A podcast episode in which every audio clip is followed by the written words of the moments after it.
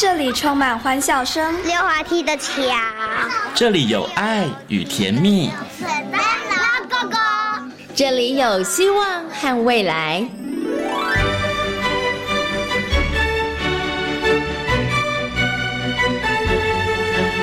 遇见幸福幼儿园，遇见幸福幼儿遇见幸福幼儿，遇见幸福幼儿园。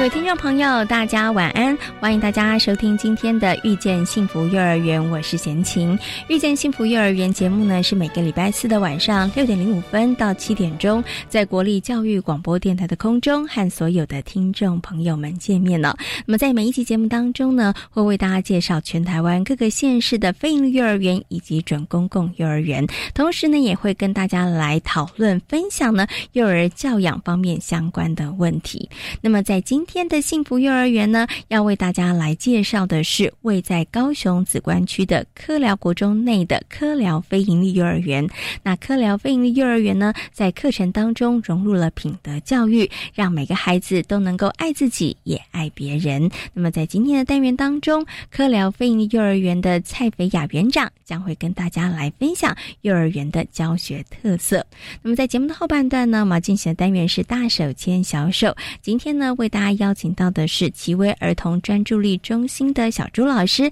来到空中哦，跟大家讨论到了孩子脊椎侧弯方面相关的问题。好，马上呢就来进行节目的第一个单元——幸福幼儿园。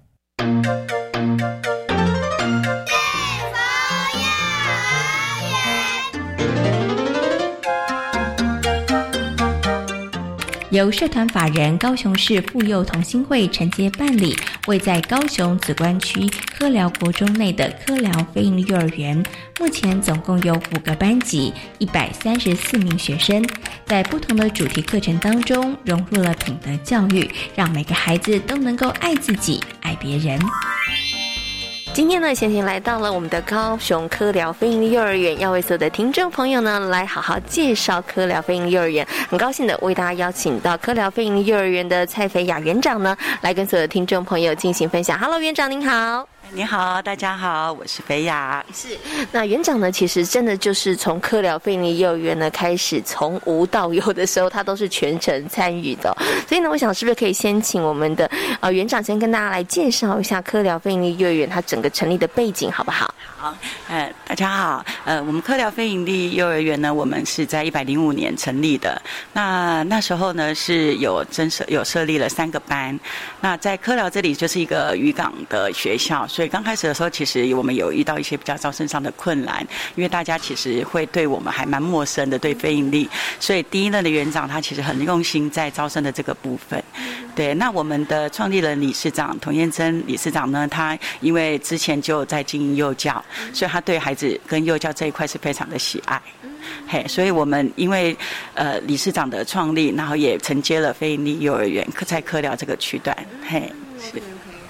所以呢，其实刚刚哦，呃，我们的园长有稍微提到了一下哈，那当然也是因为科寮国中它有一个闲置的空间，然后再加上呢，我们的这个承办的法人就是社团法人高雄市妇幼呃同心会哈，那其实我们的理事长童元珍理事长本来也就从事跟幼教相关的行业啦，对不对？然后所以他对于这个小朋友的部分上面，很希望也可以在这个地方，然后成立一个园非营利幼儿园，然后带给更多的孩子哈一些更优质。的幼儿教育哦，可是刚刚其实园长提到一个，就是哎，当时在这边设立飞鹰幼儿园的时候，可能很多的家长是不太清楚的，招生上其实是有一点辛苦的，好，好，对对对。对。但是经过这几年的努力，其实现在招生的状况啊，虽然差满了一点点，但是其实也是算很不错，到将近百分之九十九了，哈。对，但是刚刚其实园长有跟贤宁提到说，哎，但是对于家长来说，他们还是在努力的让家长可以了解，就是非。盈利的一个经营或是教学的理念呢？因为很多的家长他们大概会觉得说，嗯，怎么好像看起来小朋友每天都在玩呐？对，所以在这个部分上面呢，怎么样让我们的家长他们其实更清楚，也让孩呃家长们知道说，孩子他们其实看起来他们跑跑跳跳学习区里面的这个探索，其实对他们的能力的培养都有一些帮助呢。我想在呃，就是在学习的这个部分是家长最担忧的部分。那我们呢，在这一区块的部分，我们还是把我们费力的那个学习区的精神做下来，把它落实下来，然后让我们的老师去跟孩子做呃一样，就是等于双向的沟通，跟家长做双向的沟通。那他们如何？就是孩子其实回去就会说了，他们会期待明天来做学习区啊。那当他来明天会来期待做学习区的时候，家长就会感受到孩子是想要来上课，那想要来学习。区玩的，所以呃，借由这样子，我们也有学习的观察记录，那让老师透过观察的记录，让家长去知道说，孩子在学区里面不只是在玩，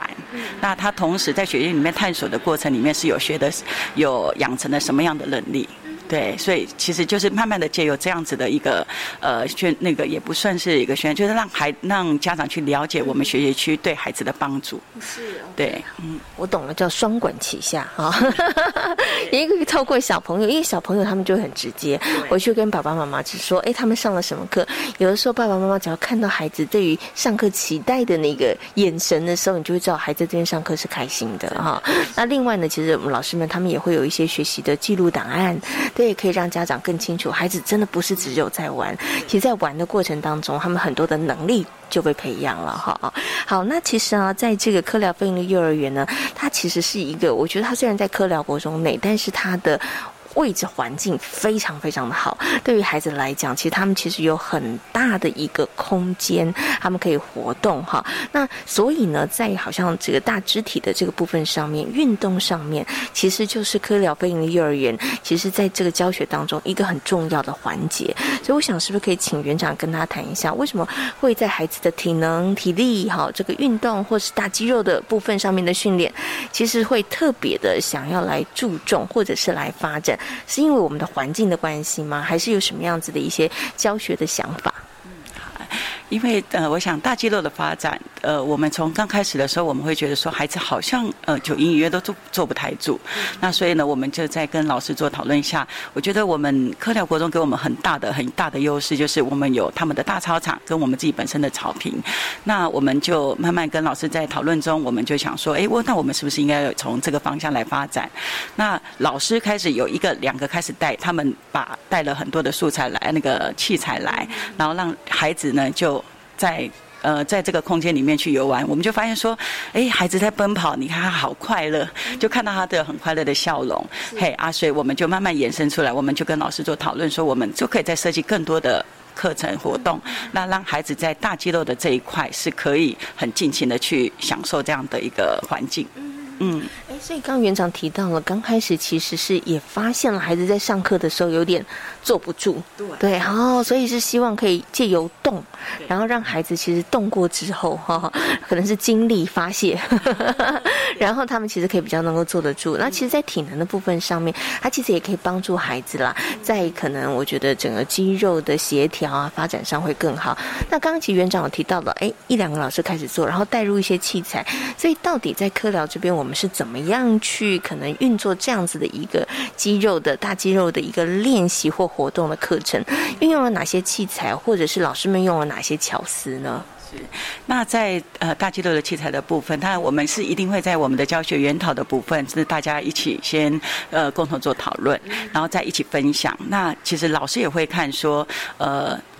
其他的班在进行一些什么活动？有时候甚至是搭配我们的主题，像我们的第一个单第一个主题活动，我们是搭配了那个绳子的部分、线的部分。像他们就会把古早的一些铜腕就可以拿出来玩了。嗯，是像跳绳或者橡皮筋串成那个绳子，你看这个都已经很久没有再看到了。对，那当他们把橡皮筋把它串成一团，然后再来进行就是跳高、跳远的时候，哎，孩子就哎。就有不一样的感受，所以我们并不会说一定是使用现成的那个教材，而是有时候会搭配我们的主题。那像进进行的现象，刚刚大家孩子都在操大操场放风筝，这也是由我们的主题延伸出来的。所以我们的大肌肉活动不单只是体能的部分，其实又有我们的主题也会延伸出更多很棒的呃不一样的活动出来。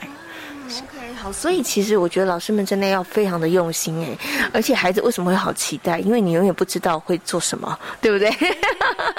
因为可能每一个班他们会发展出来的主题、有兴趣的不一样。那其实从孩子们他们有兴趣，可能也许是从学习区发展出来的有兴趣的，然后可能再搭配相关的体能活动。哎，所以大家有没有发现了，在科疗非营利幼儿园的小朋友，他们玩的可能跟其他的很多幼儿园他们在玩的不太一样。对，因为我刚一进来，园长跟我说，哦，小朋友刚刚在放风筝。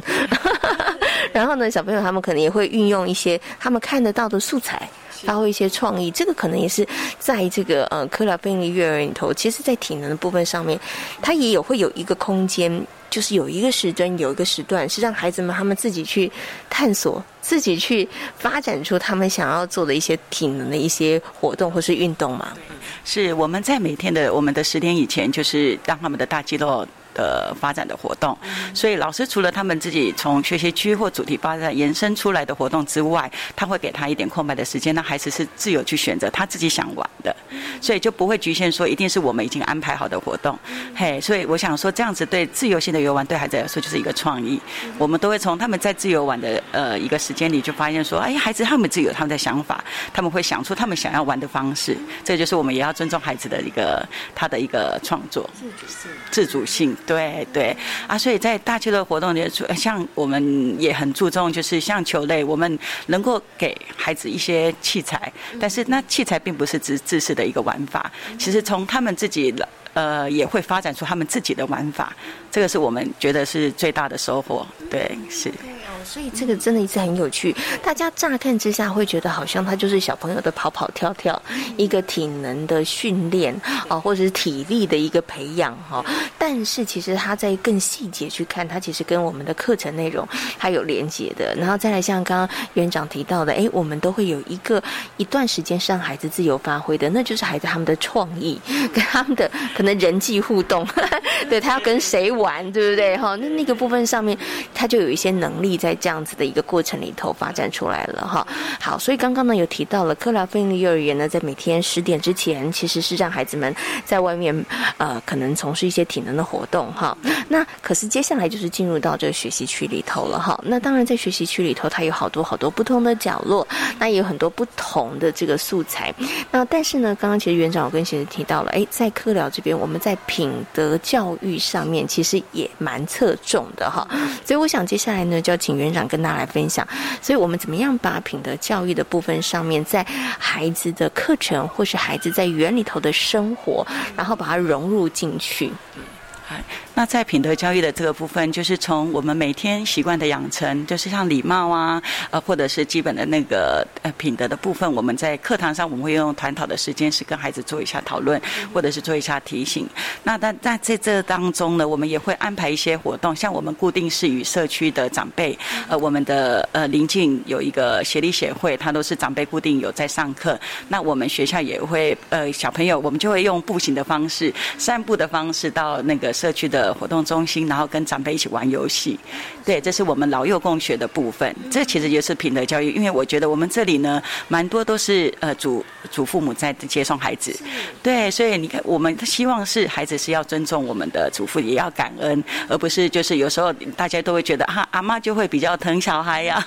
所以就好像呃孙子就是当然就会比较理所当然。所以我们希望也有借由这样的一个一个方式，老幼共学的方式，也希望他们也回去要爱他的奶。奶、爷爷奶奶，对对是。那除了就是老幼共学的这个部分，因为这个社区是已经是固定的，我们都都一定会去跟他们做共学的活动，就是跟他们一起玩带活动。那有的是还有另外一个，就是我们在品德教育的部分，就我们在我们的校园里面有在种我们的蔬果。呃，这对从石龙教育的这个部分，也是希望孩子在在从那个蔬果的养成、在照顾啊，嗯，在这种照顾的过程里面，其实我们要。去学习尊重，或者是诶，还有就是要爱惜食物，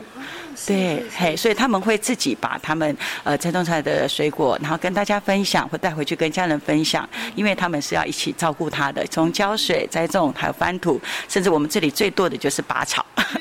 对，因为这个大操场，我我一直觉得我们这里的环境很好，因为那个操场其实目前以种植的的蔬果来说，都可以栽种的很好，嘿，大家也会一起享受这样的收成，并带回去跟。家长一起分享。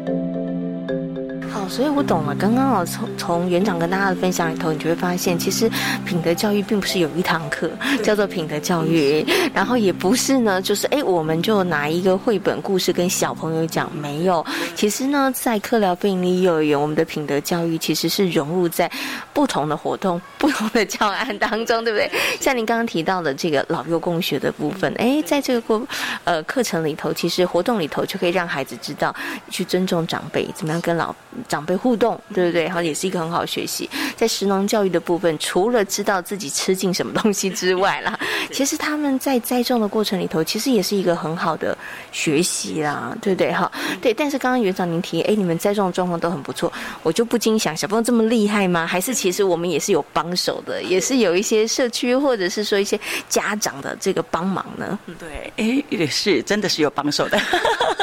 对，我们有一个那个陈爷爷，那他有多年，他一直就是喜欢栽种，那他的他就会来帮我们。先刚开始的时候，他像我们当初想到说，那我们怎么区分为一个班一个班？那他就帮我们做了围篱。那做了围篱之后呢，他会来带孩子一起教我们说，哎，你在栽种的时候要注意什么问题？嘿，然后在当中如果遇到我们有什么问题的话，我们再跟他请教，他就会再来帮我们跟孩子一起来解决这样的问题。所有的解决，也不是说叫他们怎么样，而是当透过思考，他会问大家，孩子们说，哎，怎么办呢？像我们现在遇到了蚂蚁啊，遇到了遇到了这些虫害怎么办呢？还是不能放药？对，所以那我们就说，那我们就就可能是说，是不是让他呃，我们多去帮他翻翻土，让他不要有一直有这样子的一个虫害的部分。对啊，不过以目前来说，虫害的部分也很少。嘿，只有一次就是遇到了，就是那个。那个一多刚好就比较多的那个红蚂蚁，对对，那红蚂蚁的时候，就我们说，那我们不能在我们的植物里面去放药啊，或者是什么的，对啊，所以我们就仔细去照顾它，很真的就很爱就爱它，就就每天去照顾它，然后把它把土松掉，然后 让它往旁边走，嘿嘿，然后往旁边走的时候才。就是让蚂蚁就不会一直停留在那边。是，对，是，这真的也是一个很好的学习。然后有高手陪伴，高手指点哈。好，所以其实从我们刚刚讲到的，哎，在社区的一个这个单位里头，我们有发展老幼共学，然后在幼儿园里头，你看我们有些实农教育，其实我们也结合了这个社区家长的一个力量哈。所以其实科老飞鹰幼儿园在这个可能除了我们刚刚讲的学习区品德教育之外，其实跟我们的社区跟我们的家长其实互动也是很密切的。好，所以在这个部分上，我就想要请问一下我们的园长喽。所以在这个部分上面，我们怎么样跟我们的社区、跟我们的家长，然后呢，可以借重他们的力量，然后其实诶，除了维持一个好的关系之外，其实也可以成为我们呃幼儿园在孩子的教学课程活动上一个很大的助力、很大的一个支持。嗯，其实，在社区的部分，呃，除了说说我们呃我们在在学习区。引发出来的活动的时候，当我们遇到了什么样的困难，我们当然就会想要怎么样的去解决那个问题。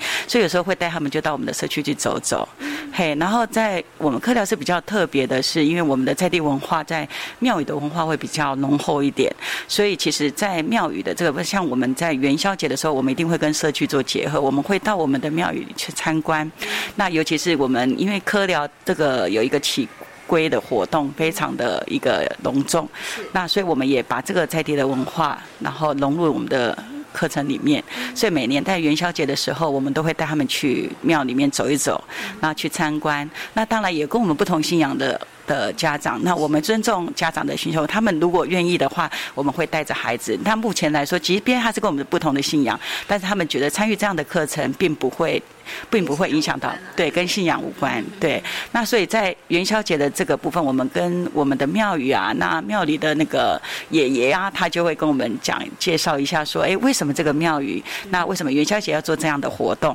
尤其是起龟的活动，那个他们是搭了棚子，是在那里直接制作。我们这里。的龟那个龟王跟龟母都是大概有一百斤重的那一种很大只的，那他们在庙宇的活动里面，因为有一个仪式嘛，那就是说谁会来起的这个龟，那需要做直直杯的这个动作，那我们就回来之后，我们学校的孩子也一起，就全班一起创作，乖，只是我们是用饼干啊什么制作成，然后也是大家对，然后一个一个就各班先进行了，然后在全校一起来起规，看看谁最后把这个起龟。带带回家。但是通常因为他这个习俗，其实就是也不是把他带回家，而是说他把呃可能头跟四肢是带回家的，但是身体留下来跟大家分享，一起做平安。其实我们也把这样的一个习俗活动也带给我们的孩子，让他们实际体验去做，那孩子就很开心。这样子家长其实也知道说，其实孩子他不只是在他在这个呃历程里面他学到了什么，尤其是我们当我们在起跪的时候，我们还要制作制作道具，在学期里面他们会去制作说，哎，我们要去。就是敲锣打鼓，去分享我们的喜悦，然后跟国中生呃，跟国中的师长一起来进行这样的活动。虽然他们没有参与，但是我们也会把我们的喜悦分享给他们。所以我觉得是这是我们这个比较大的一个特。不一样的地方，嗯，对。所以怎么样跟社区有一个很互动的连接？其实可以透过，其实还带着孩子们走入社区，参与社区的活动，对。然后呢，哎，其实不只是去参与，其实也可以把这个社区的活动带回教室里头，然后做一个延伸的学习。哈，那对于孩子来讲，他的感受可能就会更加的深刻。他对于在地的一些文化，就像刚刚园长说的，其实跟信仰无关啦。但是对，但是对于在地的这个文化，我们园所所在。的位置，它的一些这个呃，可能文化的部分啊，他会有更深的这个了解哈。好，那我们刚刚提到是社区，那么对于像是家长，是不是也是会呃邀请家长，然后像我们刚刚讲的爷爷来带。带着孩子们一起来种菜，对不对？哈，对，所以也是不是也是善用或者结合这个家长的资源，让家长可能对于可能孩子们在园所里面他们的一些学习啊，会有更多的认识呢？是对，因为家长其实是我们就是一个很很棒的伙伴，所以我们有些呃活动，我们都会邀请家长来参与，甚至他是可以跟他的孩子一起讨论说他们可以做些什么。嘿，像我们等一下会分享的一个老一个一个早餐主题。呃，活动就是借由家长的一起来参与这样的活动。有的时候，其实像我们的团体活动啊，我们因为呃固定的团体活动会把我们的学习区或主题做一个分享的时候，我们会邀请家长一起来参加。嘿啊，或者是我们的他的家长的职业，对我们来说都是一个很大的一个 呃一个协助呃协助，就是说我们希望让孩子也就有这样子的一个家长的参与，他要知道说，其实他是跟我们一起成长的，对对，就家长的资源的部分，那像有的时候我们学习我们进行到什么，家长也会把他的。呃，物品就提供给我们，像说家长他们，我刚刚有跟您提到说，哎，他花店想要收起来了，他就跟我们说，那我们学校需不需要这些资源呢？他就可以都给我们。那我们说，当然，如果太太欢迎了，因为他就会知道说，因为他因为有了解我们的学习区，像松散素材的创作都是需要这些材料的，所以他就愿意把它提供给我们。对，所以家长在我们的身边，真的是也是一个很棒的一个伙伴。是一个很棒的伙伴，也提供非常多的资源，对不对？然后在这样的过程里头，其实家长也可以更加了解，到底孩子在学校里头他们在学些什么，他们在玩些什么，对不对？哈，就可以避免我们刚刚前面讲，哎，怎么好像怎么都没有纸本啊，或者是都没有布本了？对，因为孩子在这些过程当中点点滴滴哈碰触，或者他进行的活动，对他来讲都是一个呃经验的累积，也是一个能力的一个养成哦。好，我想最后呢，想请。园长跟大家来分享一下，就是呢，呃，科疗飞鹰幼儿园呢，在一百零五年成立哈，二零一六年成立，那现在其实已经诶四年多的时间了哈，对，那我们经过这四年，其实呢，已经发展的呃也很完整了。那我们接下来还有一个什么样子，想在我们的课程或者是哪一个方向上继续再来精进跟努力的呢？那我想，呃，现在目前都以正常化的教学为主。那当然，我们未来的话，我们就是要把我们的那个。更落实落实在我们的学习区，那如何去观察孩子的，培养他的一个在学习区里面的能力？嘿，因为除了他自己的自由探索之外，那我们品德教育，因为目前是从去年开始推动，所以我们希望在未来的部分，我们要把品德教育更落实。我们希望把品德从小要扎根，就是要养成的这个能力。所以我们未来就是会把在品德教育的这个部分会更加的着手，是希望说。呃，除了就是基本的能力的培养之外，能够在品德教育这边更落实。哎，这是我们目前在在预设在未来四年的时候，是希望从这一个部分是把它更落实的。对，过去做的很好的继续做，但是我们要把它做更深，对不对？对，然后希望可以做到的面向可以更加的完整哈。好，今天呢也非常谢谢科疗飞鹰幼儿园的蔡培雅园长跟大家所做的分享，谢谢园长，谢谢。好，谢谢，谢谢大家。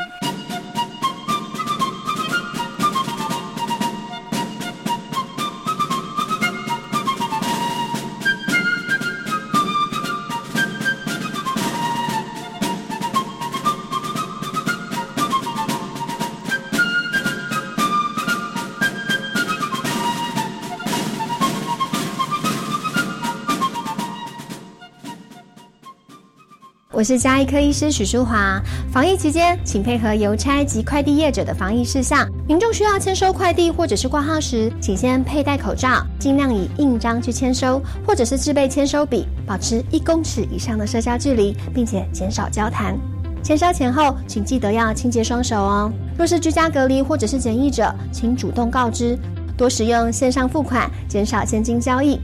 有政府，请安心。资讯由疾管署提供。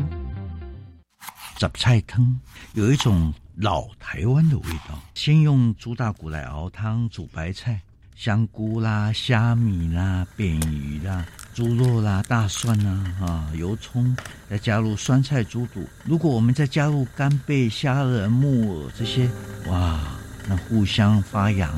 肯定是丰盛的美味了。上网搜寻有声食堂，重温光阴好滋味。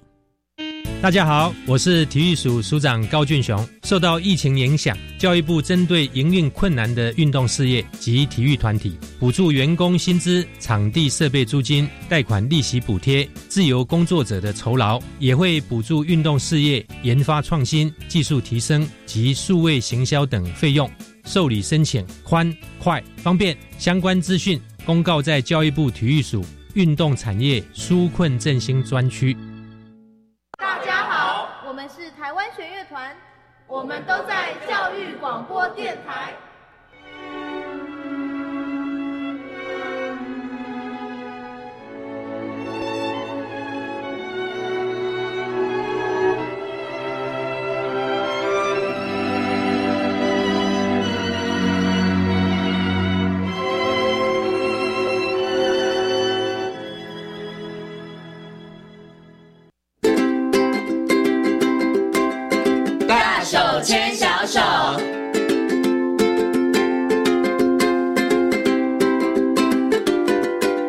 育广播电台，您现在所收听到的节目呢是遇见幸福幼儿园，我是贤琴。接下来呢，在我们节目当中要进行的单元是大手牵小手的单元。那么在今天单元当中呢，很高兴的为大家邀请到奇威儿童专注力发展中心的物理治疗师朱义乔老师呢来到节目当中，我跟所有听众朋友，我们今天呢好好来讨论一个问题，就是呢，哎，听众朋友、爸爸妈妈，你们家的小朋友站有没有站姿，坐有没有坐姿？哈，当小朋友呢他们的站立或是坐的时候。姿势不太好的话，你可能有一些问题要特别的来留心跟注意了。那首先呢，先跟我们的小朱老师问声好。Hello，小朱老师你好，先请好，大家好。是今天很高兴呢，可以邀请到小朱老师哦，来跟啊很多的听众朋友、很多的爸爸妈妈一起来讨论这个问题哦。那其实我在观察啊，真的在我身旁周遭有些小朋友，我真的觉得现在小朋友真的越来越呃坐没坐相，站没站相，有时候站的时候会东倒西歪，有时候坐的时候呢，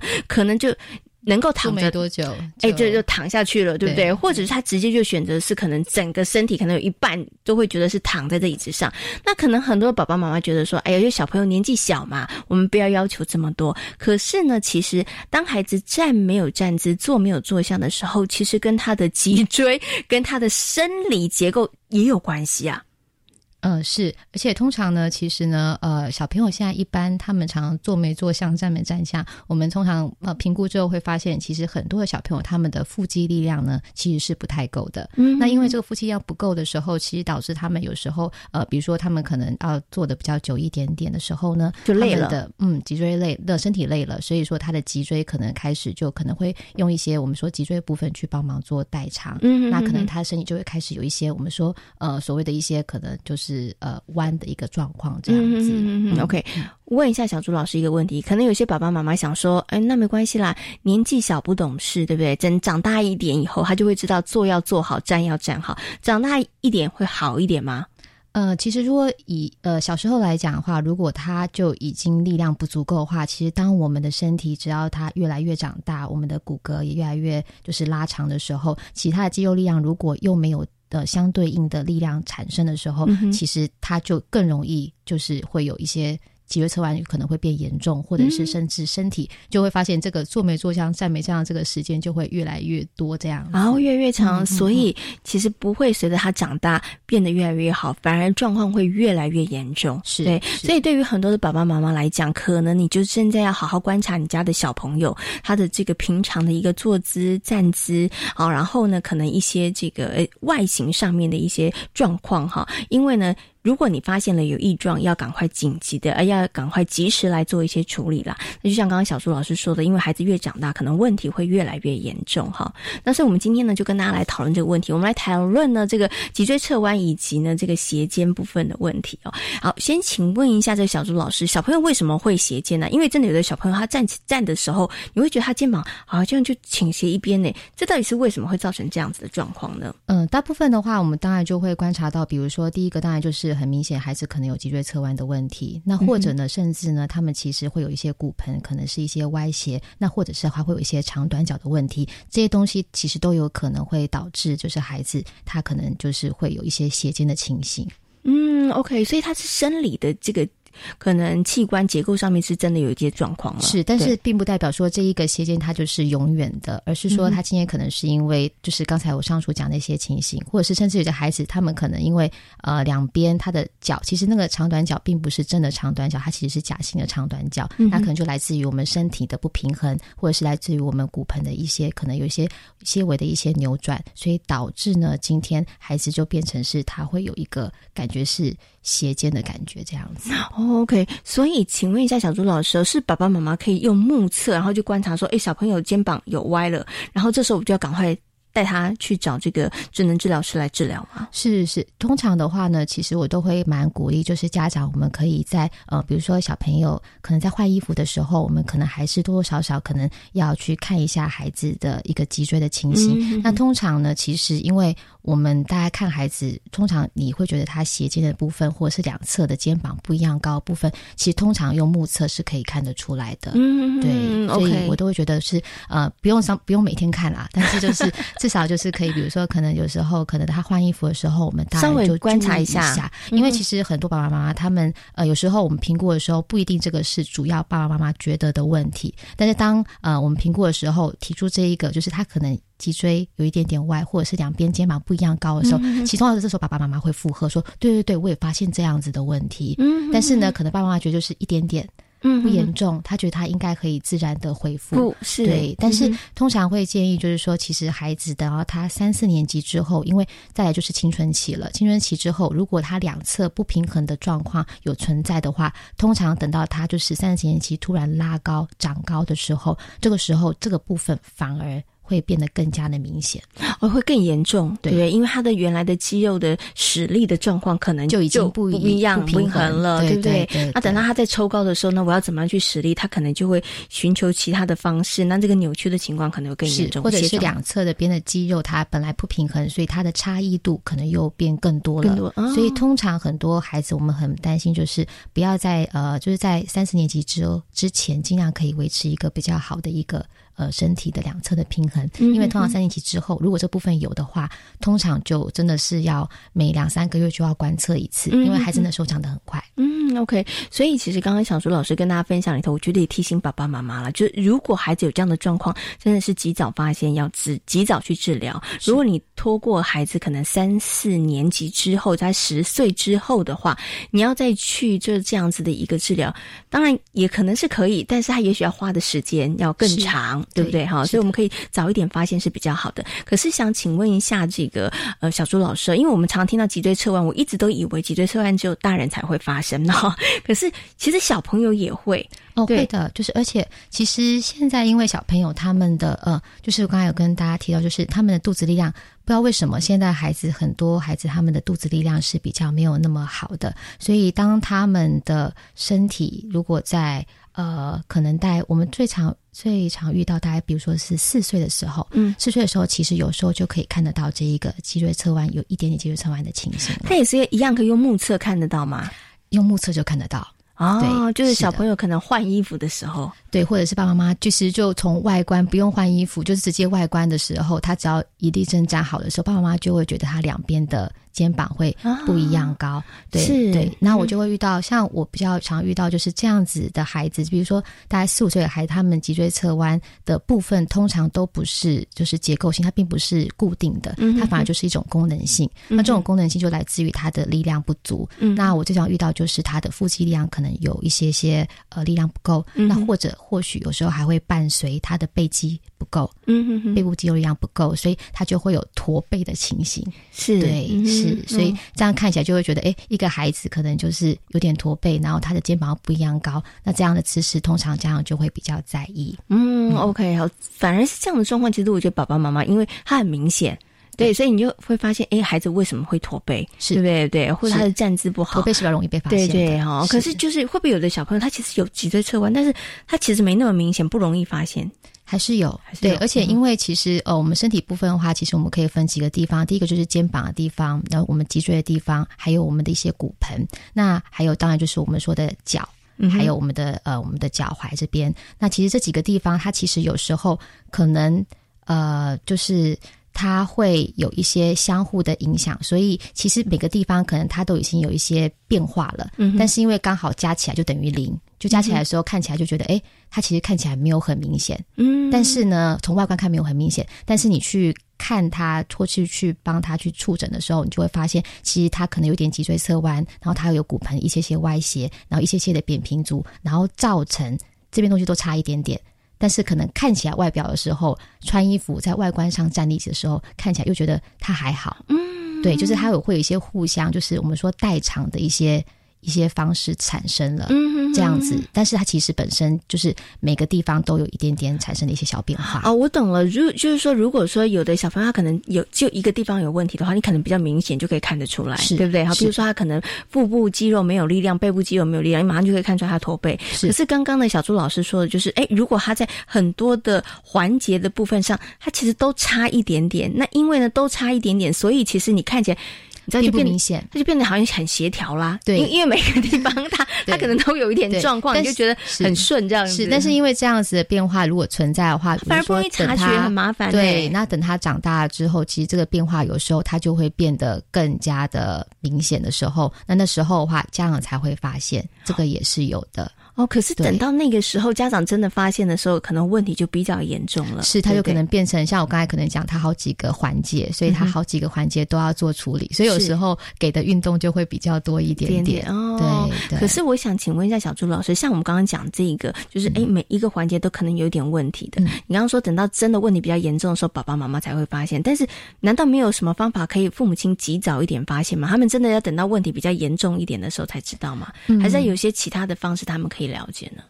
嗯，通常如果是以脊椎侧弯的话，其实会有一些方式，比如说我们可以请小朋友就是就是呃站着站立的时候，然后往前就是放轻松往前往前弯。那这时候的话，我们就去看小朋友他的背部。他的那个弯的时候，它的背部是不是呃平衡的？就是左右边它是不是一样高的？还是说呢，今天它其实是有一高一低的状况？嗯，那如果有一高一低的状况啊，通常就要比较小心一点点。它可能就开始脊椎部分可能就有一点点，就是说我们说有弯的状况。嗯，这个是一个比较容易检测的方式。除了我们说肉眼直接看。就是说，哎，它有没有对称以外，那就是另外就是类似像是我们就是人就是站立，然后往前弯，然后去看它的背部两边是不是一样高，这个也是一个方法。哦，对，那当然，我觉得最好的方式还是就是能够提供就是孩子们足够的运动量，这个东西可能会是比较好的。嗯，对，OK，因为让他们有运动量的话，他们的肌肉发展。锻炼就会比较好一点，是因为其实呃，早在比如说一开始我刚开始呃在医院工作的时候，其实那时候嗯，真的脊椎侧弯的孩子。大部分都是已经是结构性的，结构性就是它是天生的，是就是它可能骨头本身它在长的时候，可能就有一些比如说不平衡的地方，所以导致那个部分其实有时候他们就必须要去用一些手术做解决，对，或是有一些特殊疾病的孩子，他们本身就是基因的一些问题，他们也会造成他们呃骨骼上面在增生的时候是有一些些状况的。那大部分我们现在讲说孩子其实比较多是功能性，就是他其实可能就是因为力量不够。嗯，或者是呃，我们说姿势维持可能它过久了，不好的姿势维持过久，或者 maybe 像是我们说背书包，嗯，像现在孩子的书包也很重，对对，那其实我们说书包的呃那个重量最好不要超过孩子的体重的八分之一，嗯，所以其实大家爸爸妈妈也可以看一下，就是哎，这几个孩子的书包。通常有没有比这个体重的八分之一还重？应该都是超过吧。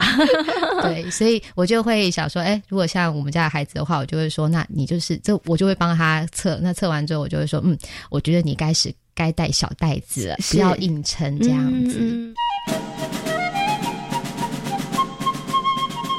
所以现在小朋友功能性的脊椎侧弯比例真的也会比较高一点，是真的比较高。而且呃，其实现在爸爸妈妈有些孩子就会呃很容易就会被爸爸妈妈 complain，就是他们都做都做不好，嗯，然后又不是就是就是很容易趴在桌子上面写啊，有人在旁边就赖在别人身上啊，对，然后一般就是一直顶旁边的人这样子，对对。OK，那原因是什么？不要怪孩子，因为孩子身上的肌肉不够强而有力，是，对所以这时候我常常就跟爸爸妈妈讲说，没有关系，就是赶快。把他的力量练起来，像比如说，可以给大家一个数字，比如说像是三年级的一个小朋友，他们如果做仰卧起坐，大部分的孩子应该是平均可以做二十五下到二十七下左右。如果做不到的话，那就代表他的肚子力量不太够，对，所以就要每天每天的这个练习了啦。对，那他们的肚子力量练起来之后，你就会发现，其实孩子就是说，孩子有时候不是不愿意配合，而是他今天的力量就是达不到。所以你跟他讲的时候挺胸，他就人就跟挺起来。嗯，但是呢，等到可能过一两分钟之后呢，慢慢松懈啦，其实没力嘛，所以他就慢慢慢慢慢慢在消退，然后人又开始。就是可能又靠着了，或者是又开始驼背了，这样子。OK，所以其实把他的力量练起来，那其实爸爸妈妈就可以跟孩子有更好的关系。哦，对，就比较不会亲子冲突了。就是写功课写写什么都趴在桌上了哈，或是站没站姿，坐没坐相，你就不用为这件事情去这个常常亲子之间有一些争执。所以最重要的是把孩子的这个肌肉练起来。不过刚刚啊，小朱老师提到是，他大概可以给大家的一个参考，就是大概三年级的时候，二十五个可能仰卧起坐。对不对？哈，可是其实更好的方式是，其实我们从小孩在幼儿园的时候，他更年纪更小的时候，其实我们就注重他在这个部分上面的一些可能呃肌肉的力量的训练的话，其实就可以避免他小小的时候年纪的时候就脊椎侧弯，对不对？所以以这个幼儿园的小朋友来讲的话，那该做什么样子的训练呢？你要叫幼儿园小朋友做仰卧起坐吗？这好像有点残忍哦。嗯，对，因为大概仰卧起坐一般来讲，大概五岁开始，他们比较会。做，就是大概 大班的年纪啦。对对，因为那时候已经比较像是小学生，他们比较知道该怎么样去控制以及使用自己的身体。那如果是幼儿园的孩子的话，其实我都会建议家长，就是如果可以的话，就是放学后。不一定要马上就回家，看能不能就是让孩子，就是说可以在外面的公园，或者是留在原来的学校部分，可以玩一下游乐设施。那这样的时间大概可以的话，如果一个小时是最漂亮的，那但是没有关系。为什么要玩一个小时啊？因为一个小，通常我们说耐力型的一个耐力的训练，通常就是二十分钟开始。那可是因为呢，那是一个比较我们说就是呃，如果是自己在游乐园玩或者是在公园玩的话，因为这样的速度、这样的强度是孩子自己决定的，嗯，所以说他并不会让他非常的累。嗯，所以说呢，你说他要进到有氧的一个一个循环里面的话，他通常就要时间拉更长，因为他自己在玩的时候，他不可能是像比如说我们在跑一些竞技或者是在上体操课，他那个强度是比较高的，嗯，他可能就是比较是属于适合自己的玩法的一个强度，哦，对，是，所以他的强度比较低的时候，时间当然相对长时间就会比较好。那我都会建议没有关系，一个小时有时候听起来这样可能觉得太久了，那至少我们先从每天的二十分钟或三。十分钟，先慢慢的去让他可以有一个练习户外活动的机会。对，因为讲真的，孩子如果有动的话，回家通常会比较乖，因为他们其实有得到足够的活动量，他也不会一直补不跳，然后他也不会一直就是坐在椅子上面，然后一直想要起来或者是去旁边动一些东西。那有时候就是孩子这个东西是天性，就是孩子会喜欢动来动去。那为什么呢？因为这时候他想要发展一些动作的一些能力。嗯，那这个东西是趋性，是天。性，所以如果我们有给他适当的一个一个时间让他去发展的话，那其实每一天半个小时或可以的话，当然是一个小时，让孩子去动一动，不管是在发展动作，或者是在他的身体的力量的耐力的一个建立，我觉得都是很好。那当然，这时候当他力量比较好之后，你希望孩子可以乖乖的坐在椅子上面，不要动来动去，或他可以做一个更好的一个专心的一个练习，控制了，对不对？他就当然就可以比较做得到，因为这时候就是他只要。信手拈来就可以了，而不是因为力量不够，所以当他又开始累的时候，就可能就瘫啦了，对不对？啊，OK。可是好奇的一点，我请问一下小周老师，你刚刚讲说，比如说二十分钟、四十分钟、一个小时，带孩子去放风，让孩子跑。可是有些家长会想说，我就不管他，让他随便跑吗？然后去做他想要玩的这个公园里面的游乐设施吗？还是说，其实有一些项目？其实还是要让孩子多做一点，比如说跳的啦，或者是跑的啦，或者是爬的啦，是还是其实只要孩子有动就好了。当然就会跟强度有关系，所以说当然，比如说像刚才我们说，只是这样子走走跑跑的话，它的强度就会比较低。但是如果说就像刚才贤贤讲的，可能就是你今天去呃玩单杠，或者是去做一些跑跑跳跳这些强度比较高的活动，那当然它的嗯就是练习的东西，当然它就会更多一些些。那当然它的那个强度，所以它训练到的耐力部分，当然就会多一些些。哦，所以其实我觉得爸爸妈妈有的时候也可以鼓励一下小孩。是是不是？对，就是孩子可能一直玩这个，你也可以鼓励他。哎，就是哎，那个好像也蛮好玩的，也可以试试看。是，所以有时候甚至我在呃在国小或者在放风我的孩子的时候，我就会看到旁边爸爸也很努力的在跟小孩玩鬼抓人。然后我觉得爸爸已经考得很喘，但是我觉得他很努力。对，那孩子真的是跑起来。讲真的，因为跑步它本来就是一个相较于走路这些东西，它是一个比较激烈的活动。对对对，它是一个消耗性的活动，所以孩子就会觉得更有趣。那因为是玩嘛，他就会更有趣，他就会乐在其中。那就是爸爸妈妈要辛苦一点这样。哦，但但我觉得这个建议其实蛮好的，也就是爸爸妈妈也可以跟着跑起来，蛮好的。对，就大家一起来运动啊，哈。对，因为我觉得就算孩子去活动，当然孩子有他自己。喜欢的，可是如果可以，其实去呃引导孩子做不同的尝试。其实我因为不同的，像公园里头的游乐设施来讲，其实不同的游乐设施，我觉得它在发展的那个训练的肌肉群，其实也不太一样。是对，所以有可能的话，就尽量哎每一种可能都可以试试看，或者是说不一定要今天全部把东西都试完，你可以哎今天玩这一个，然后可以跟孩子说哎，我觉得。明天我们可以来玩这个，或下次来玩这个，跟孩子先讲好或预告一下，这样是对，这样孩子心里头也是一种充满期待。是啊，我觉得其实也是蛮好的啦。而且其实小孩子真的很喜欢跟就是爸爸妈妈一起玩啊。嗯，对，所以有爸爸妈妈参与的话，我相信那个成功几率跟动机会高很多。对，所以要鼓励爸爸妈妈带孩子去公园玩的时候，记得把手机收起来，不要孩子跑跑跳跳，然后你在旁边划手机。这样的孩子他真的会觉得，嗯，好像手机比较有趣，他就可能会跑回来找。好，所以呢，刚刚呢，小朱老师有告诉大家，就是哎，怎么样去帮助自己的孩子哦，就是避免孩子可能脊椎侧弯，然后你你可以可以做的一些事情，就是我们可能从小的时候要让孩子有比较多的可以活动的一个机会跟经验啊。可是我想请问一下小朱老师，就是如果万一小孩子他现在已经有点脊椎侧弯了，对不对？那是不是我们就一定要去看医生？还是说，哎，发现有一点了，但是我们赶快做你刚刚说的那一些，我们让他多一点点户外的活动的机会，是不是就 OK 了呢？或者是说，应该来问，就是那到底什么样的状况下，你觉得，哎，其实应该要赶快去寻求专业的协助？如果说今天，呃，我们可能就比如说像我刚才讲的，就可能我们去观察孩子的一些脊椎，那如果这样子，或者是我们外观就可以看到孩子有一些不平衡的状况，这样的时间已经到了两三个月。嗯，基本上三个月大概就是我的底线，就是这样子的部分，其实已经都存在三个月的时候，那我就觉得这部分可能它就必须要做调整。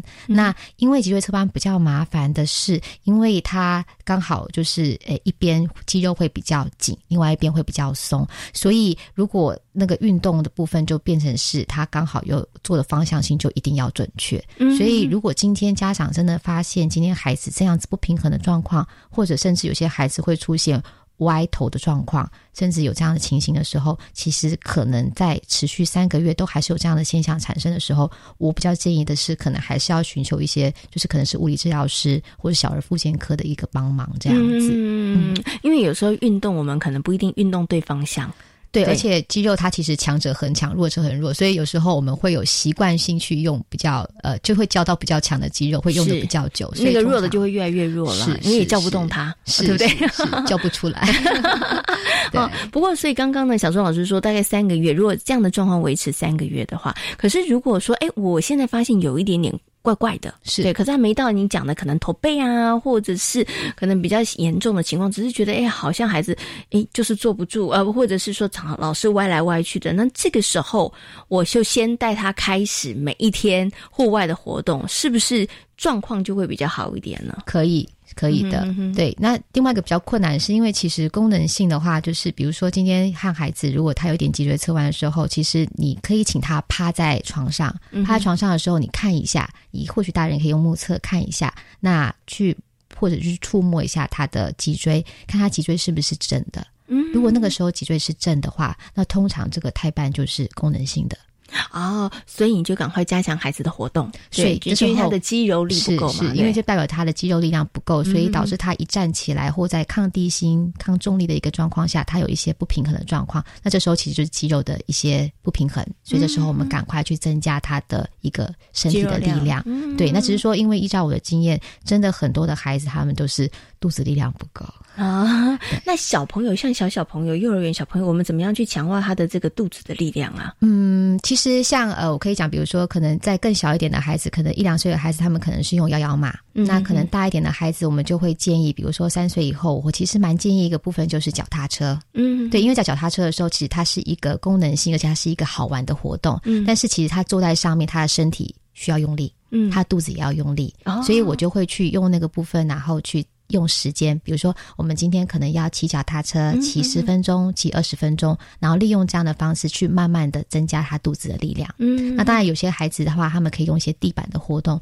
比如说就是抱鸡蛋，躺着的时候呢，然后把自己的膝盖弯起来，然后用双手去抱住它。然后呢，请小朋友的额头去尽量贴住那个双边的膝盖，对，把自己蜷曲成一个鸡蛋的样子，对，那这样的话其实也可以练到肚子力量。哦，这个真的可以，其实没有那么困难。没有那么困难啦，只是嗯，爸爸妈妈其实，在生活当中，你可以把它当成游戏一样，跟小朋友玩。像我觉得那抱鸡蛋的也还蛮有趣的，是。然后他们就会说，如果打开之后就变荷包蛋。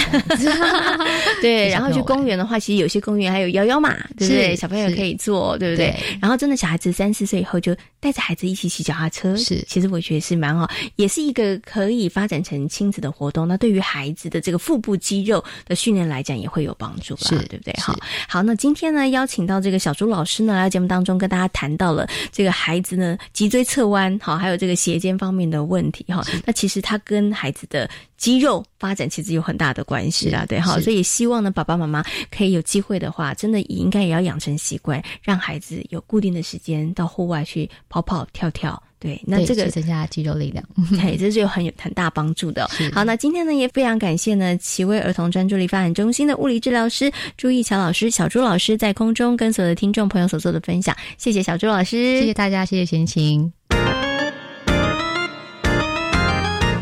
这里是教育广播电台，您现在所收听到的节目呢是遇见幸福幼儿园，我是贤琴。接下来呢要进行的是节目的最后一个单元，学习 online。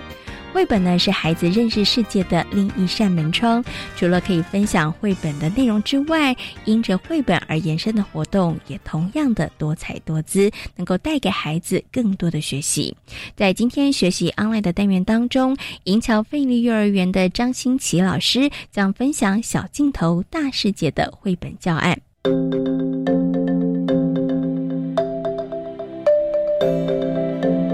学习 online。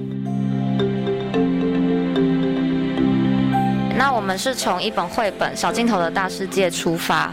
对。那这一本绘本里面，它其实是从一个公鸡头，那你慢慢的它镜头延伸，下一页是完整的公鸡，那就是后来你发现其实这是一本书，但又往后延伸发现，哎，原来它是一张邮票。孩子在这过程中都觉得哇，好有趣哦，怎么会这么有趣？就是后来我们经过讨论之后，我们就决定我们也要来画一个小镜头的大银桥，然后就后来小朋友就说要画。我们从我们学校走廊出发，慢慢往上往外延伸，然后看见了我们银桥的门，然后再往外延伸到我们的铁门外。他们其实，在画的这当中，他们去发现说，其实每一个随着那个场景，你从近到远，你会发现说，会慢慢的不一样。那原来他就是距离的远近会去影响他看到的。就是物体的不同，那小孩也借由这个活动，对于这种远近的不同而印象深刻。那我们老师也在。呃，事后的讨论，我们也分享到，其实看事情的角度也是这样。有的时候，你可能发生一件事情，那假设他推到你好了，那或许有可能是因为别人可能撞到他，或者别人没有注意到而不小心推到他。那如果你急着去生气或者是下结论的话，那其实就会有一点可惜。所以我们希望借由这样的活动，也可以让小朋友去了解到，其实事情有的时候表面是这样，但可能有更深的意思。在今天遇见幸福幼儿园的节目当中，跟大家讨论到了孩子脊椎侧弯的问题，同时也为大家介绍了科聊飞行幼儿园。感谢大家今天的收听，我们下回同一时间空中再会，拜拜。